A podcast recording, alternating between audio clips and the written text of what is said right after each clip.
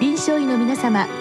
入気の論剤のパイオニア恐林製薬がお招きするドクターサロンにどうぞ。今日はお客様に中野皮膚科クリニック院長松尾幸馬さんをお招きしております。サロンドクターは順天堂大学教授池田志学さんです。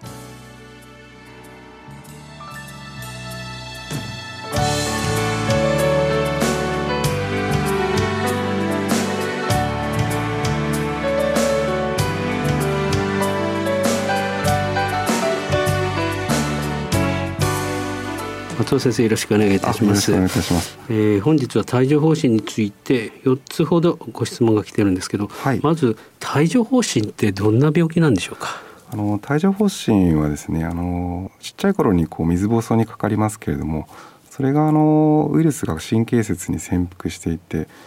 それがあの再活性化して起きる病態になります。なのであの帯状疱疹のウイルスと水疱瘡のウイルスは同じウイルスということになります。長いこと隠れてるってことなんですね。そうですね。あの神経細胞の中に潜伏してますので、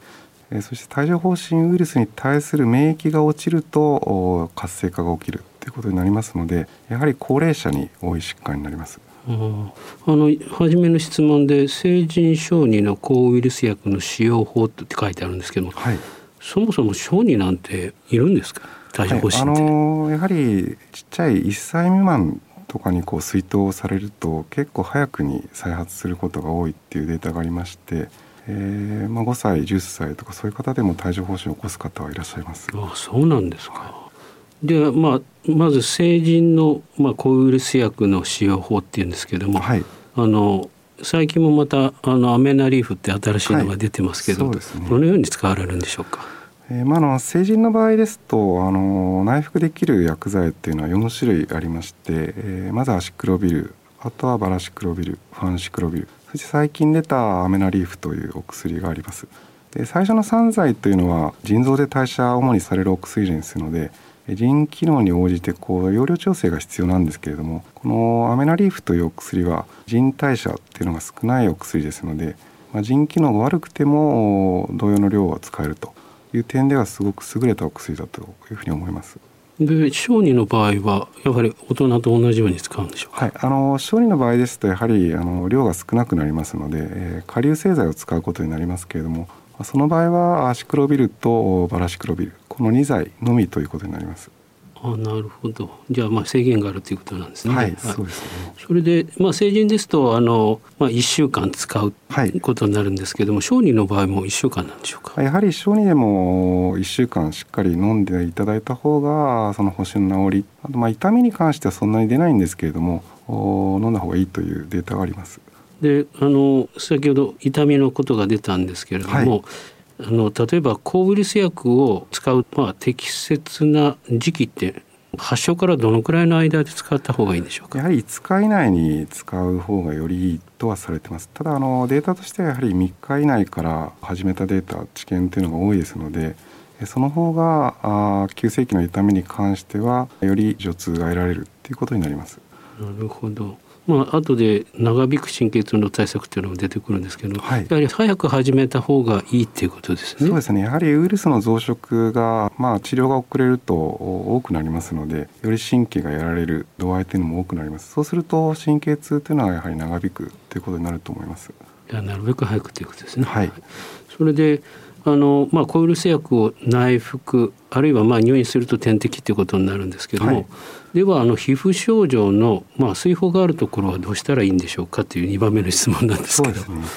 まあ、概要に関しては抗ウイルス薬を用いる場合はアラセナっていうお薬しか適用は取ってませんけれどもあの抗ウイルス薬を内服してそのアラセナを外用した群もしくはプラセボを外用した群比べてみますと治療に関してその治療期間に関して有意差はあまり得られないっていうデータがありますので概要に関してはあまりその効率薬にこだわる必要はないかなというふうには考えています。先生ご自身ですとどういうものを使われるんですか、やはり痛み表面の痛みっていうのはありますので、えー、軟膏機材で覆ってあげるっていうのはいいと思います。で N 精度の概要であるとかあとはよく使われるのは抗菌薬の概要っていうのもよく使われてると思うんですけれども実際最初の時期というのは金というのはいませんのでまあ N 制度の概要で、えー、まあそんなにかぶれたりしないようなもので覆ってあげるっていうのがいいと思います。ただまあそれはあえてこう N 制度を使う必要はなくてですね、まあ、ワセリンであるとかそういったものでも十分可能かと思います。なるほど。あ保護してあげるということですね。そうですね。決して抗生物質の概要をする必要はないわけですね。初期はないと思います。なんか皆さんも原体心とかってすぐ出されるんですけど、そういう方多いですけれども、えー、あの実際は必要ないんではないかなというふうに思います。なるほど。じゃあまあなんか保護してあげればいいということですね。はい。言います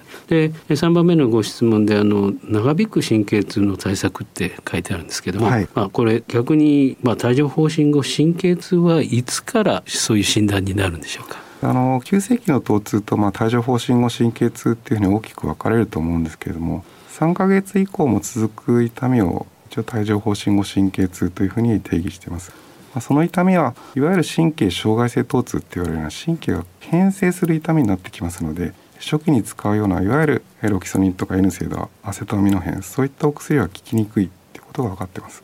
おじゃあもう神経自体が傷んでしまっているってことですね。そうですねはいじゃあそこはもう炎症後の痛みということですね。そうですね。炎症が終わった後の変性の痛みということになります。なるほど。でそういう場合はどういう対策をされるんでしょうか？はい、あのそういった痛みは神経障害性疼痛っていうふうに言われるんですけれども、まあ、よく使われるお薬というのはあ酸化系の抗うつ薬、まあ、トリプタノールであるとかノリトレンとかそういうお薬あとはあのカルシウムチャネルのそこをブロックするお薬で、まあ、最近ではよく使われるリリカというお薬があります。あとはまあそれをより副作用を少なくしたタリージェというお薬も最近発売されて使われるようになってきてます。この、まあ、リリカとかタリージェのこの使い方なんですけど、はい、最初からフルドーズって言いますかね、はいはい、そういうふうにするんでしょうか。それともある程度段階を経て量を上げていくんでしょうかそうですねあの最初からフルドーズ添付文書に書かれているように多い量を使いますとやはり眠気であるとかふらつきが多く出ますので、まあ、特に帯状疱疹なんか高齢者が多い疾患ですので最初は夜だけ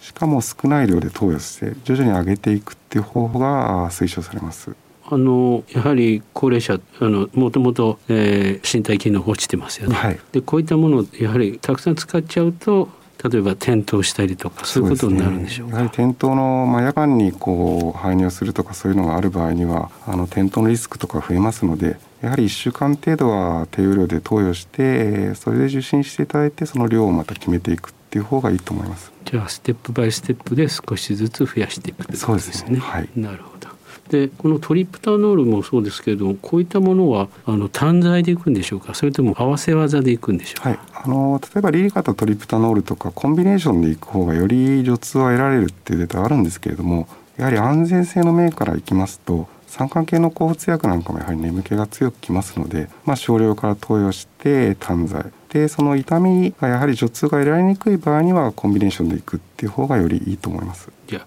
一つ一つ低用量からということですね。そうですね。はい。いきなりやっぱり投与してしまうとやっぱ高齢者リスクが高いということですね。はい、そうなります。それからやはりあの、まあ、帯状疱疹あのすごく痛みが強い方ですね、はい、いらっしゃいますけれどもやはりまあ予防した方がいいだろうというんですけれども、はい、この予防接種の実施とその効果っていうのはもう大体エビデンスが得られてるんでしょうか、はい、あのかなりエビデンス集まってまして帯状疱疹のワクチンっていうのはもともとはなかったんですけれども2016年から水筒の生ワクチンを帯状疱疹のワクチンとして応用して使われるようになってきてます。まあ、最近では2020年からその生ワクチンではなくてリコンビナントワクチンって言われるようないわゆる帯状疱疹のウイルスの一部の構造物とアジバントを組み合わせたワクチンですよねそれが用いられるようになってきてますで、まあ、効果に関しましてはあの生ワクチンに関しては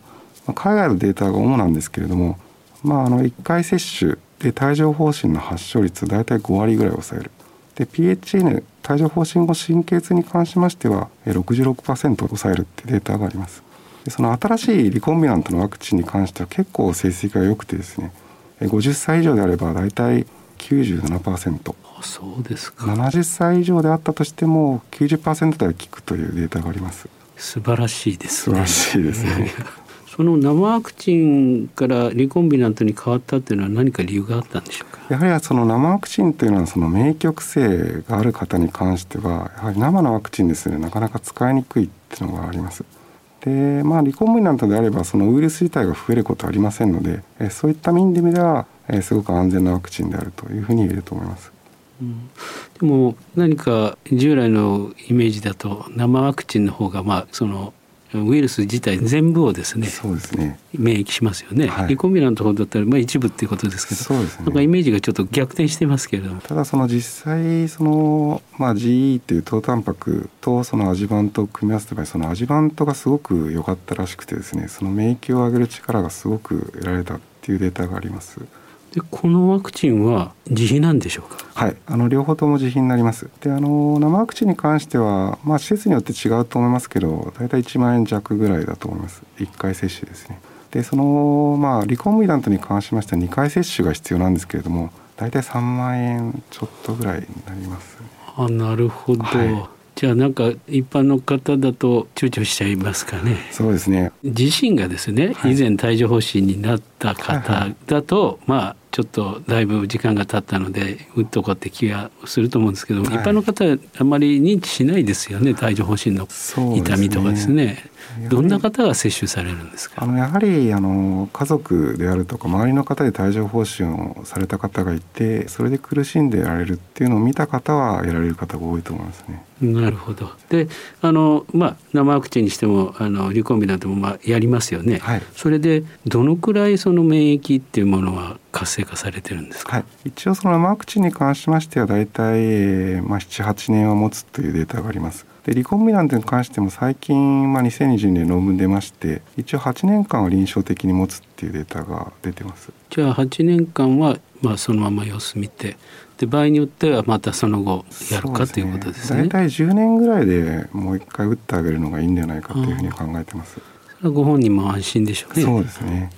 それで推奨される一番最初の接種の年齢っていうのはどのくらいの年齢なんでしょう？やはり帯状疱疹が増えてくる年齢っていうのは560代になってきますので一応認められてるのは50代からということになります。ただまあ50歳で打つ必要はあまりないかもしれないですけどまあ60前ぐらいで打ってあげるのが一番いいかなっていうふうには思います。なるほど。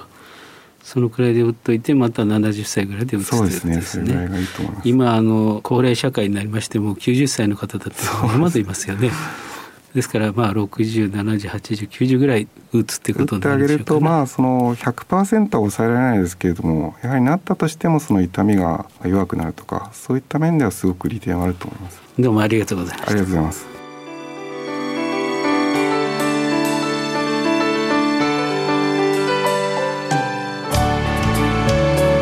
今日のお客様は中野皮膚科クリニック院長松尾幸馬さんサロンドクターは順天堂大学教授池田志学さんでした。それではこれで恐林製薬がお招きしましたドクターサロンを終わります。